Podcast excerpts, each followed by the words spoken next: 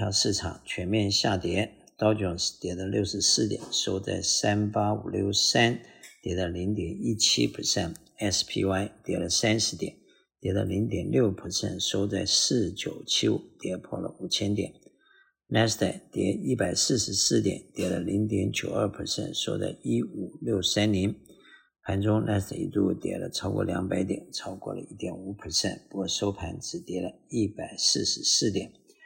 主要就是最近出来的 CPI 和 PPI 的通货膨胀的指数都不太好，那么三月份降利息的几率也就相对就没有了。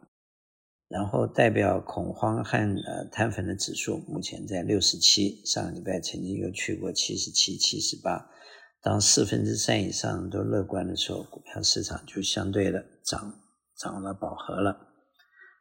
美元的指数目前在一百零四点零七，美元兑人民币七点一九，美元兑日元一百五十点零六，美元兑欧元零点九二。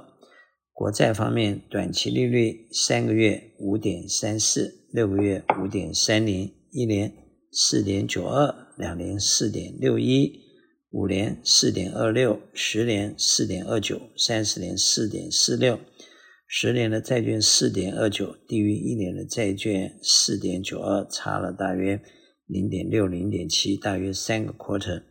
倒挂的现象虽然缩小，但是仍旧是倒挂。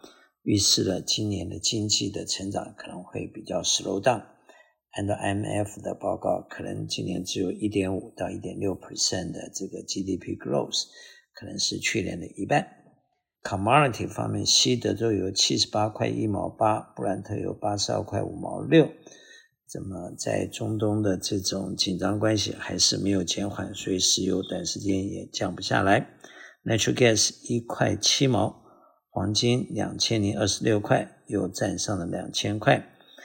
呃，很多国家呃，由于这个呃国库啊、需要储备一些黄金来稳定物价和稳定币值，所以有一些国家最近在开始呃悄悄的买进黄金，所以黄金一路从一千六、一千七、一千九到了两千块之上了。铜三百八十六块五毛，小麦五百七十六块五毛。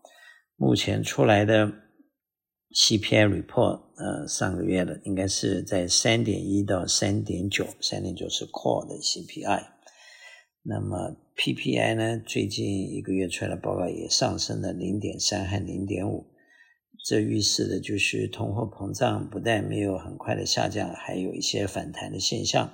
当然，跟最近。呃，一些地缘政治的紧张以及这个产业链的断裂有一些关系。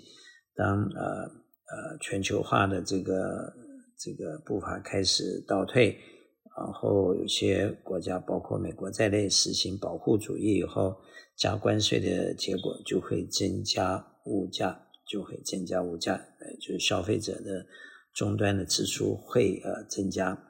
那么这些现象，呃，就反映在 CPI 和 PPI 上面。投资人在目前最好采取一个比较保守的措施，同时要有居高思维的打算。谢谢。